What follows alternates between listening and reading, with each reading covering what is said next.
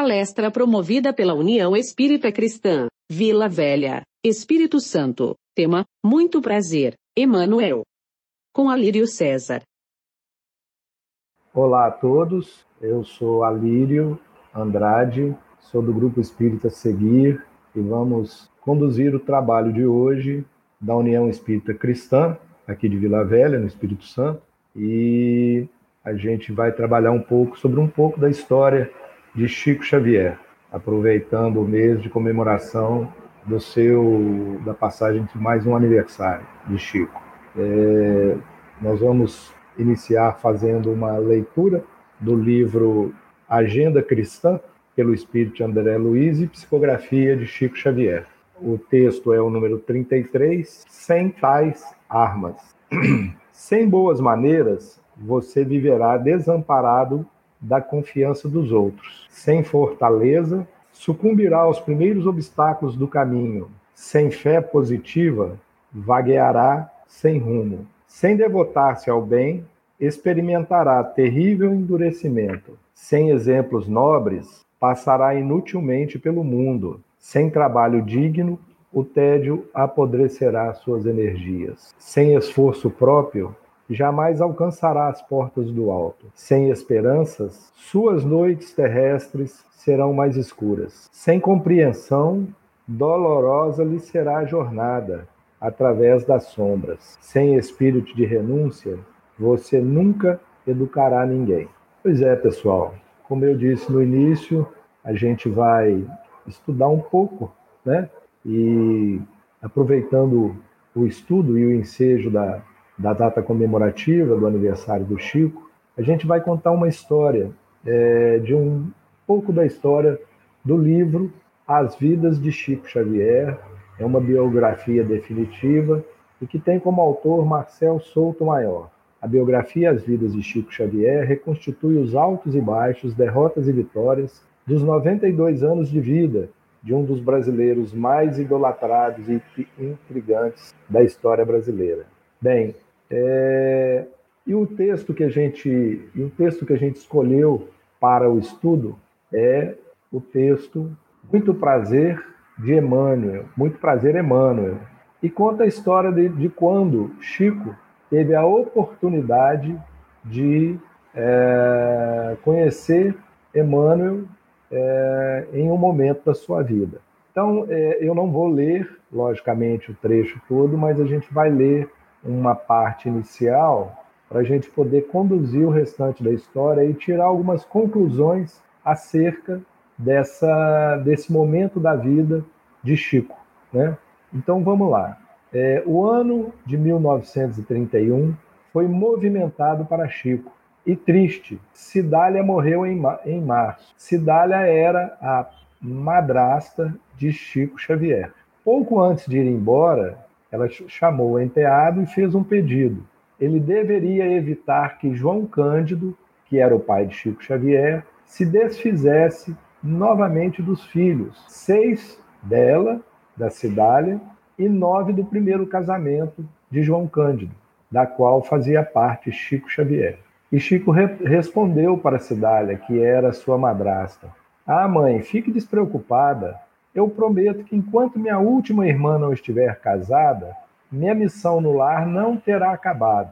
Depois dessa promessa, o apelo: Não vá embora, não. Com quem vou conversar sobre minhas visões? Quem vai acreditar em mim? Num último esforço, Cidálio consolou. Tenho fé de que você ainda há de encontrar aquelas pessoas do arco-íris e elas vão te entender mais do que eu. Chico se sentia sozinho, apesar das visitas esporádicas da mãe e das sessões no Centro Luiz Gonzaga. Para escapar do coro dos céticos, ele arrastava os pés pelas ruas de terra do arraial e, com os sapatos sempre frouxos, tomava o rumo do açude. Aquele era o seu refúgio. Ali se encolhia à sombra de uma árvore na beira da represa, encarava o céu e rezava ao som das águas. Em 1931, o bucolismo da cena do lugar ao fantástico. Da lugar, da cena deu lugar ao fantástico. O rapaz teve sua conversa com Deus interrompida pela visita de uma cruz luminosa. franziu os olhos e percebeu entre os raios, a, pouco, a poucos metros, a figura de um senhor imponente, vestido com túnica típica de sacerdote. O recém-chegado foi direto ao assunto. Está mesmo disposto a trabalhar na mediunidade? perguntou o espírito de luz. Sim, se os bons espíritos não me abandonarem. Você não será desamparado, respondeu ele. Mas para isso é preciso que trabalhe, estude e se esforce no bem. O senhor acha que estou em condições de aceitar o compromisso? O espírito respondeu para Chico: perfeitamente, desde que respeite os três pontos básicos para o serviço. A resposta veio seca: disciplina, e o segundo, disciplina. E o terceiro, disciplina, é claro. Chico Xavier concordou. E o estranho aproveitou a deixa. Temos algo a realizar. 30 livros para começar. O rapaz levou um susto. Como iria comprar tinta e papel? Quem pagaria a publicação de tantos títulos? O salário de caixeiro no armazém do Felizardo mal dava para as despesas de casa. Os 13 mil réis mensais eram gastos com 14 irmãos. Seu pai era apenas um vendedor de bilhetes de loteria. Chico arriscou uma previsão. Papai vai tirar a sorte grande? O forasteiro encerrou as apostas. O forasteiro aí, é o quem o autor menciona, é o espírito de luz. Nada, nada disso. Sorte grande mesmo é o trabalho com fé em Deus. Os livros chegarão por caminhos inesperados. O roteiro está escrito. Restava ao matuto de Pedro Leopoldo seguir as instruções. Seus passos, tropeços e quedas, muitas quedas, seriam acompanhados de perto por aquele estranho a cada dia mais íntimo. O nome dele, Emmanuel, o mesmo que tinha se apresentado a Carmen Perácio quatro, an quatro anos antes. A Carmen Perácio era uma, uma médium que trabalhava em uma, um centro perto de Pedro Leopoldo, em Curvelo, e que acompanhou Chico nesse início de, de caminhada.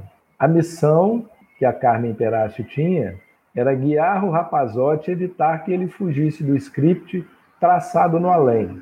Chico deveria colocar no papel as palavras ditadas pelos mortos e divulgar por meio do livro a doutrina dos espíritos. O ex-aluno do grupo São José, ganhou de presente um professor particular, constante e rigoroso. Nessa trama insólita, ele assumiu o papel, Chico, de um animal freado e irrequieto.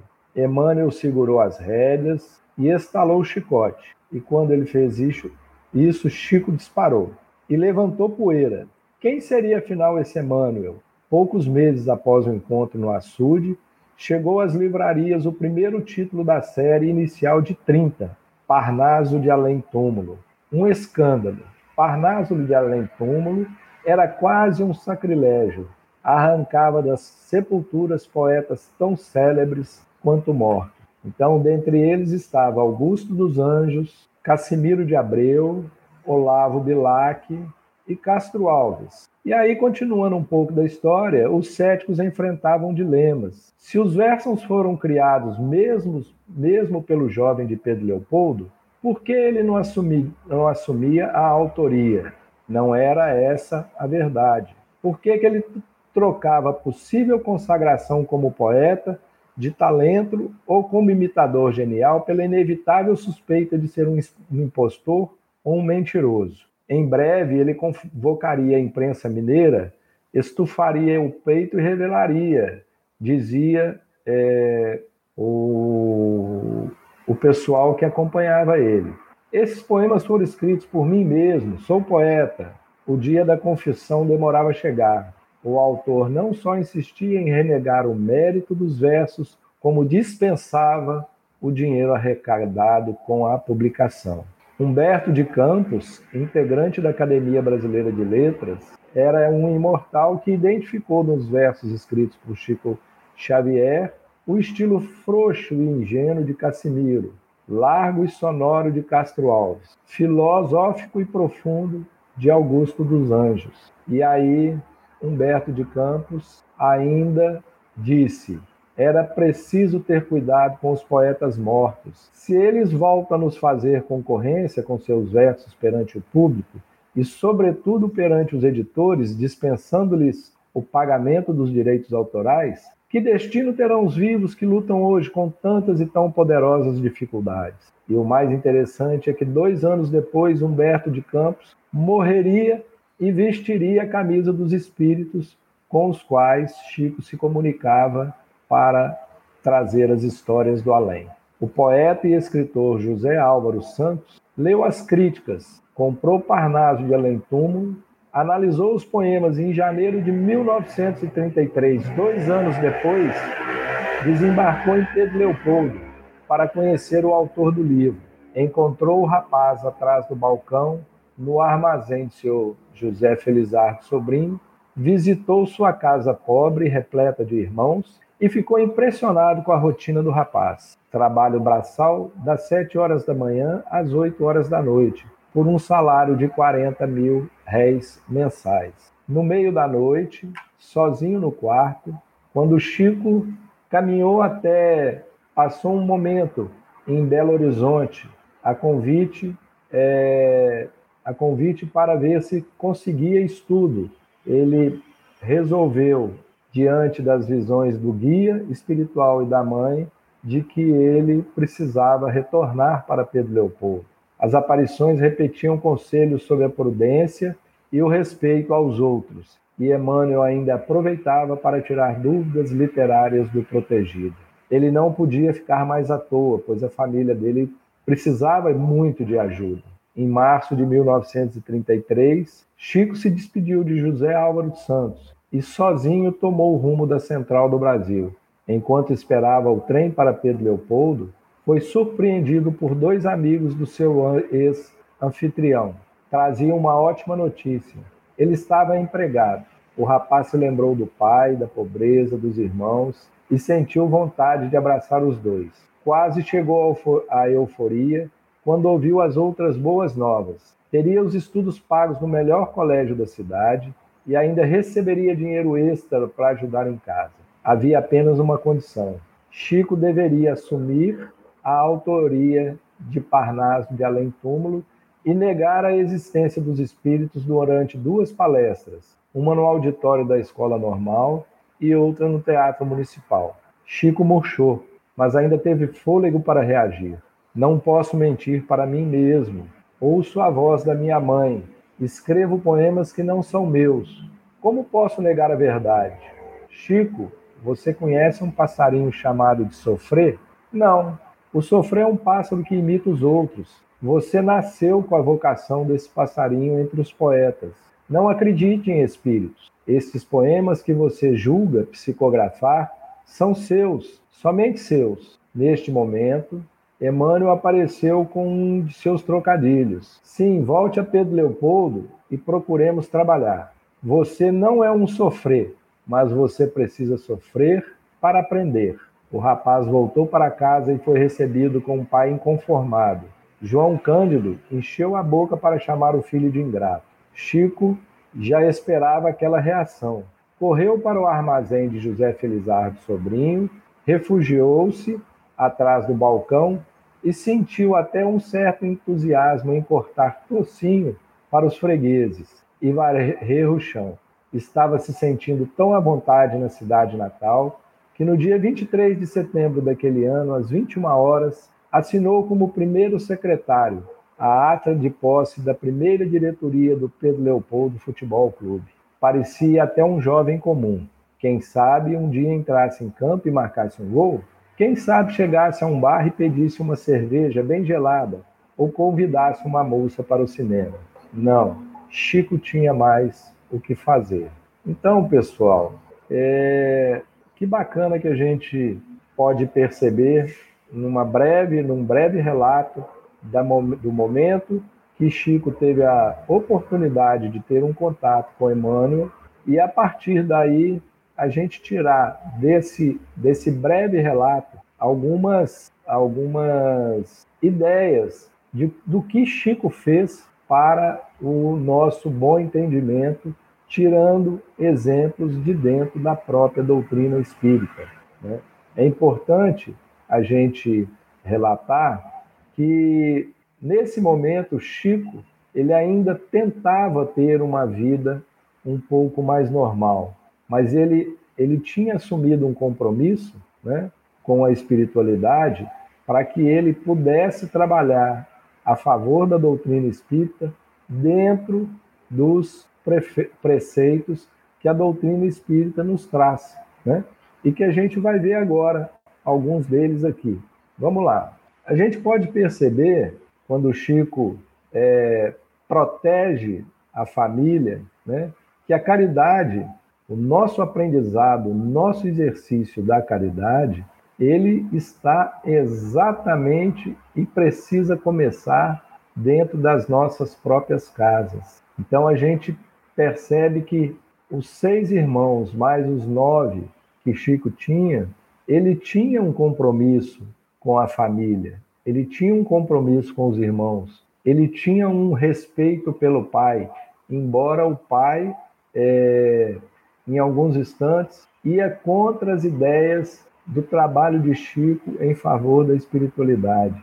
O pai ainda mais apegado às coisas da matéria e Chico ainda mais apegado, já apegado às coisas do espírito, porque ele passou a entender quando ele começou a trabalhar dentro de casa da necessidade de ajudar, de colaborar com a família, de colaborar com os irmãos, principalmente, e de uma família numerosa com as quais ele precisava conviver e ainda fazer uma uma ajuda material através do seu próprio trabalho.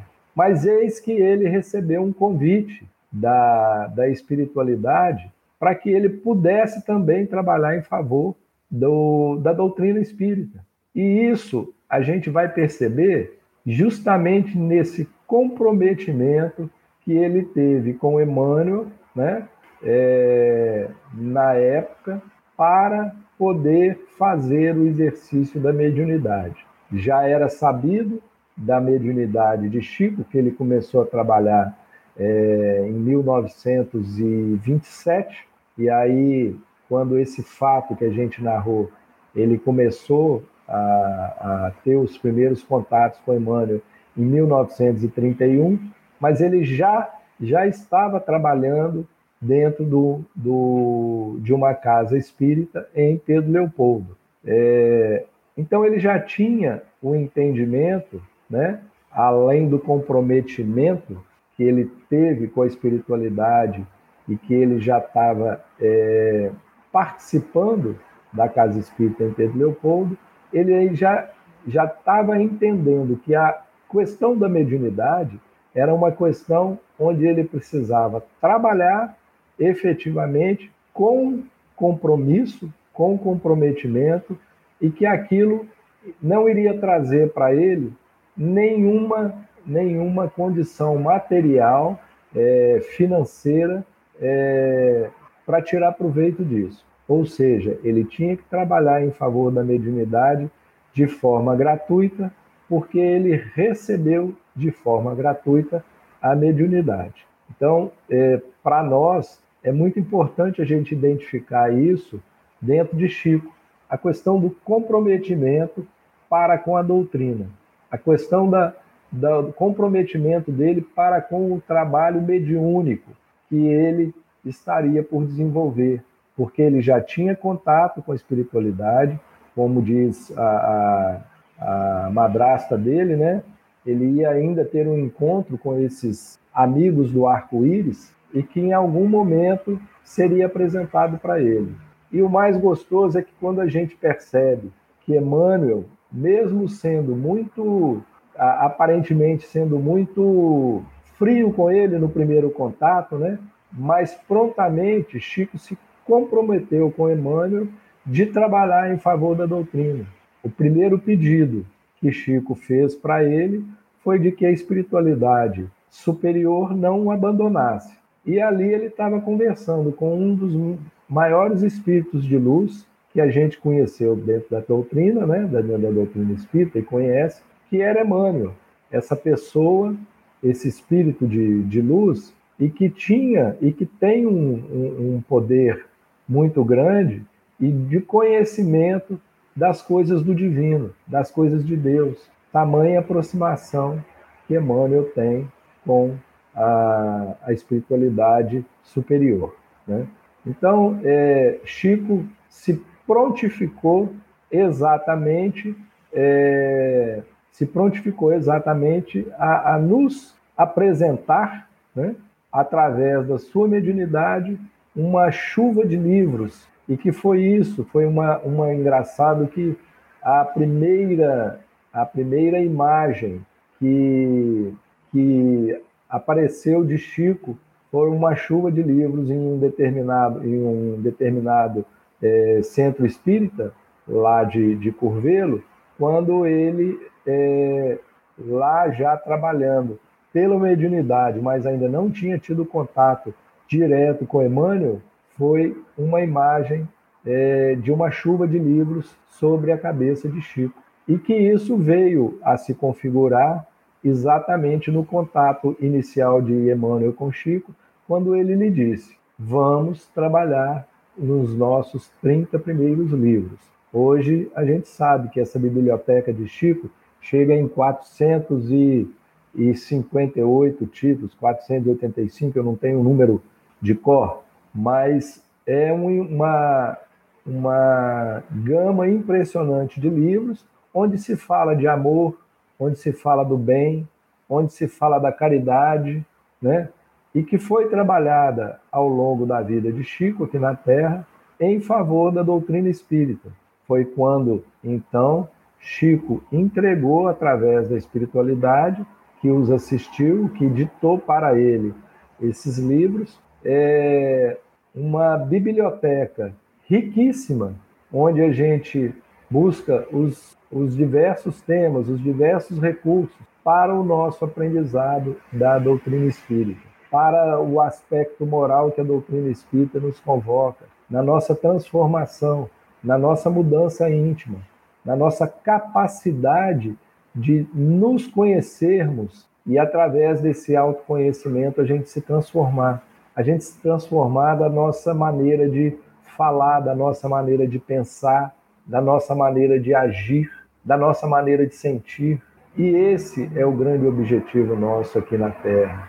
E Chico soube, apesar de toda a capacidade dele, ele soube conduzir e transformar esse aprendizado que a espiritualidade estava oferecendo a ele através da sua mediunidade e da sua capacidade de trabalho de oferecer a ele essa transformação. A gente percebe nessa história toda né, que o tempo todo de Chico ele estava em harmonia com ele mesmo. E é muito interessante porque me faz lembrar daquela passagem do Evangelho, né, em que Jesus pergunta assim: Quem são meus pais? Quem é minha mãe? Quem são meus irmãos? Porque, na verdade, a gente está rodeado de companheiros de caminhada, a gente está rodeado de. Mas quando a gente chega em um determinado momento da vida, as decisões devem ser tomadas entre nós e nós. Por quê? Porque é através do exercício do nosso livre-arbítrio e dessa harmonia conosco mesmo é que a gente tenta nos encontrar, é que a gente tenta reorganizar a nossa vida, a nossa mentalidade. E essa importância desse entendimento da nossa vida e da nossa mentalidade é conosco mesmo. Nós somos os responsáveis, através do nosso livre-arbítrio, do nosso desenvolvimento, do nosso encontro com o nosso íntimo. E é difícil às vezes. Então, em determinados momentos da nossa vida, nós somos convidados, sim, a ter uma, um bate-papo entre nós e nós, entre eu e eu. Por quê? Porque são decisões únicas e que são decisões que fazem o nosso crescimento e o nosso desenvolvimento. Então, pessoal, é, é importante que a gente tenha, tenha o entendimento de que, para a nossa reforma íntima, a gente estar conosco, a, no nosso íntimo, essa harmonia né, entre o espírito e a nossa mente é muito importante. porque isso nos dá uma condição de, de estar em sintonia com as boas vibrações que a gente recebe do alto. E com Chico não era diferente. Ele preferia estar só é, fisicamente, né? mas a gente sabia que ele estava com o amparo da espiritualidade, mas ele conseguia, através dessa, dessa solidão, dessa, dessa harmonia íntima, ele conseguia encontrar as melhores respostas e mais serenas para aquele momento em que ele estava estava vivendo. Então, se a gente identificar é, ele à beirada do, do açude, ele é, junto com a, com a madrasta que estava por desencarnar, ele, quando ele foi para Belo Horizonte, é, em todos os momentos, né, ele teve que tomar decisões e ele tomava decisões só mais em sintonia com a espiritualidade que colaborava com ele e com Emmanuel, que trazia para ele as, o, a conduta melhor para aquele momento da vida dele. Então, é importante que a gente esteja, sim, em harmonia, porque isso nos dá facilidade para nos sintonizarmos com a espiritualidade superior. Uma outra coisa característica de Chico, ele estava com a fé em Deus o tempo todo, porque ele se sentia dessa forma amparado e ele estava crendo que aquela oportunidade que ele estava tendo de trabalhar em favor dos assuntos da, do divino através da, da sua mediunidade, ele estava trabalhando em favor de Deus, ele estava trabalhando em favor do Evangelho, ele estava trabalhando em favor da doutrina espírita, que é capaz de nos fazer raciocinar através do ensinamento do Evangelho. E é esse o nosso objetivo aqui na Terra. É o objetivo pelo qual a gente passa com a nossa, o nosso aprendizado, a nossa evolução, o nosso crescimento. Se a gente analisar hoje todas as dificuldades né, pelos quais a gente passa, e Emmanuel foi muito claro com Chico sobre isso, né? ele não era um sofrer, mas ele precisava sofrer para poder aprender. E Chico, é, muito humildemente, muito simplesmente, com a resiliência que lhe era conveniente, ele passou por situações de dificuldade de forma própria e com serenidade. Isso é o quê? Isso é acreditar em Deus. Isso é saber que o propósito divino que a gente tem quando a gente reencarna, ele nos conduz a um caminho de evolução. Eu costumo dizer que as nossas dificuldades são a molinha mestra da nossa evolução. Elas que nos tiram da zona de conforto, ela que nos conduz para um patamar acima. Porque quando a gente se predestina a passar por certas dificuldades e encara isso com, com serenidade, com tranquilidade, pode ser que até a gente tenha algum medo, mas a resiliência nos faz aprender, a resiliência nos faz é, sentir menos dor e mais fé. E como isso é útil na vida da gente? Com Chico não era diferente. Ele realmente tinha muita fé em Deus. Ele tinha o propósito de trabalhar dentro daquilo que foi desenhado para ele num processo reencarnatório, como foi dito na, na, na, história, né?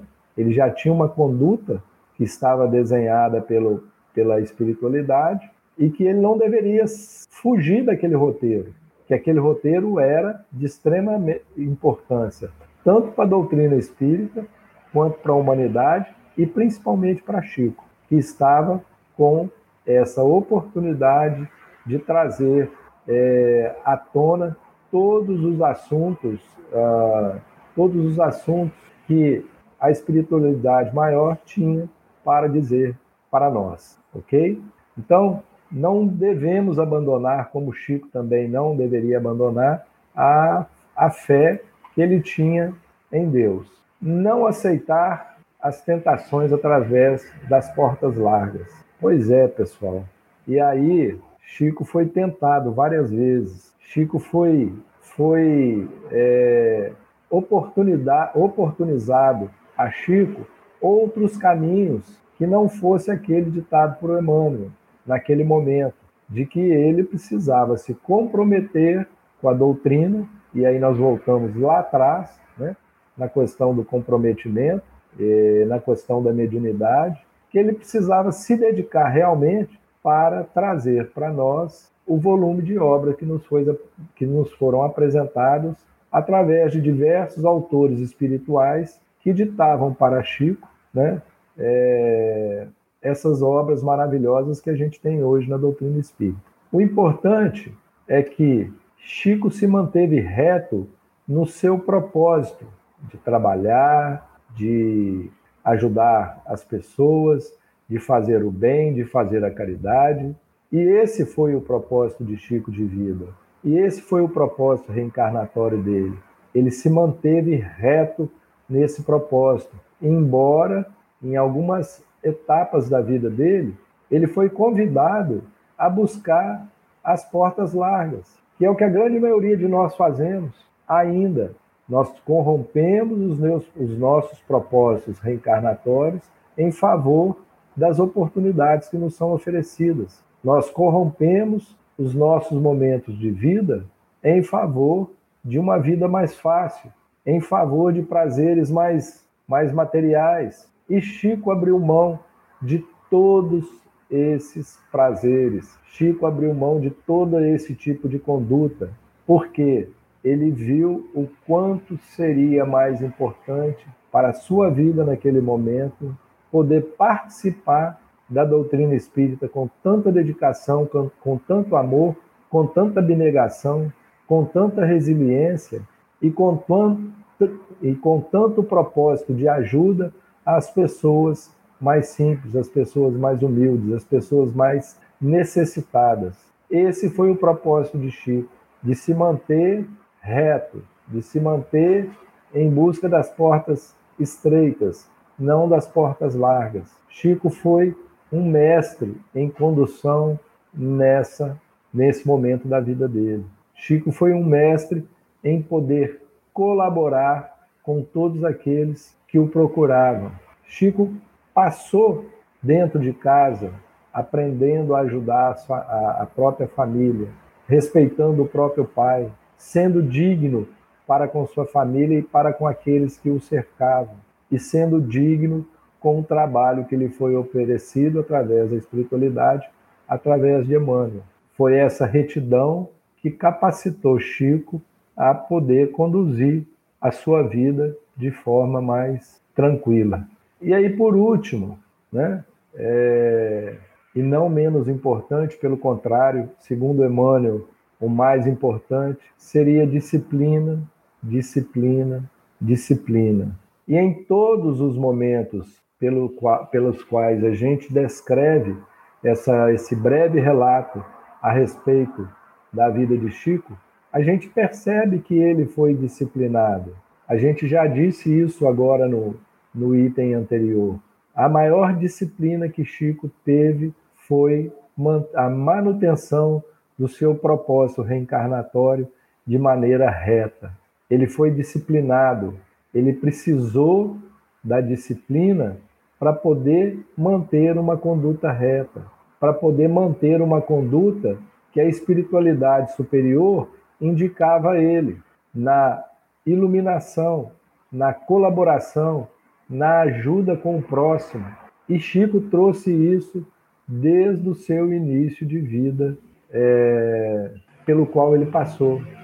Desde no momento em que ele se identificou, encontrou a sua questão espiritual, a sua mediunidade. Ele, a partir desse momento, através de Emmanuel, que buscou ajudá-lo e conduziu Chico em muitos momentos, onde Chico se encontrava com dificuldade, ele recorria sim para Emmanuel.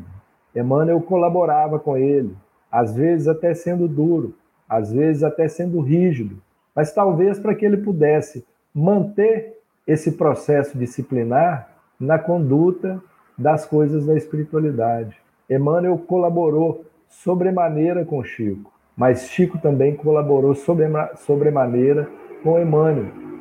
A partir do momento que ele entendia e escutava Emmanuel como realmente um mentor espiritual que ele tinha. Como diz no relato, um professor daqueles mais rígidos, mas que conduziam de forma mais, magistral o caminho do seu discípulo. E está aí a questão de ser disciplinado, é porque você escuta o mestre. E Chico escutava Emmanuel. Chico tinha disciplina suficiente para poder entender que Emmanuel, naquele momento, estava colaborando com ele para que a vida dele fosse conduzida dentro dos preceitos necessários que a doutrina espírita nos, nos convida.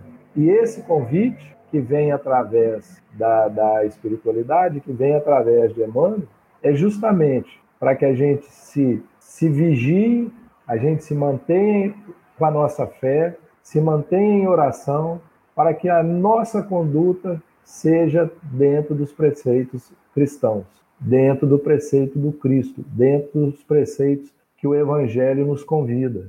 E é através da disciplina que Chico Xavier conduziu o seu momento de vida, conduziu a sua oportunidade de estar reencarnado na Terra buscando trabalho. Essa disciplina nós precisamos fazer dentro de nós essa transformação, para que a gente saia o mínimo possível do, do nosso propósito reencarnatório. Porque no nosso propósito reencarnatório é que a gente vai descobrir realmente os nossos objetivos e as nossas necessidades de estarmos aqui reencarnados na Terra. Eu espero ter colaborado com, com esse momento de estudo. É um, uma passagem bem simples, mas que é muito rica quando a gente analisa o comportamento de Chico diante dos propósitos que Emmanuel trouxe para ele. É muito rico com a gente percebendo né, o comportamento de Chico e, por que não, aprender através desse comportamento para que a gente possa mudar um pouco a nossa forma de conduzir. Eu sei que é, o convite é um convite difícil, né? Para a gente poder acompanhar um comportamento de um Chico Xavier através de um, de um espírito de luz, através de Emmanuel, mas é, nós precisamos dar um, um pontapé inicial nessa nossa mudança íntima. E através desse comportamento de Chico, através da disciplina de Chico, é que a gente vê que também podemos começar esse processo de mudança. Nunca é tarde, né? Se a gente já tem o, a, o entendimento de que somos espíritos eternos e que estaremos aqui mais algumas vezes de passagem, então, pessoal, vamos buscar cada vez mais entender as nossas necessidades, entender os nossos propósitos e com muita disciplina e resiliência, vamos trabalhar essa reforma íntima para que a gente consiga sim dar mais uma caminhada na nossa jornada em busca da nossa autoiluminação. Eu agradeço muito a oportunidade desse estudo. Espero ter colaborado com todos os companheiros encarnados e desencarnados e que possamos sim, através de mais esse aprendizado, construir mais uma etapazinha nossa na nossa caminhada, tá bom? É, vamos encerrar eu vou fazer uma prece de encerramento e, mais uma vez, gratidão pela oportunidade de, de estarmos aqui reunidos. Gratidão, pessoal, mais uma vez. Muito obrigado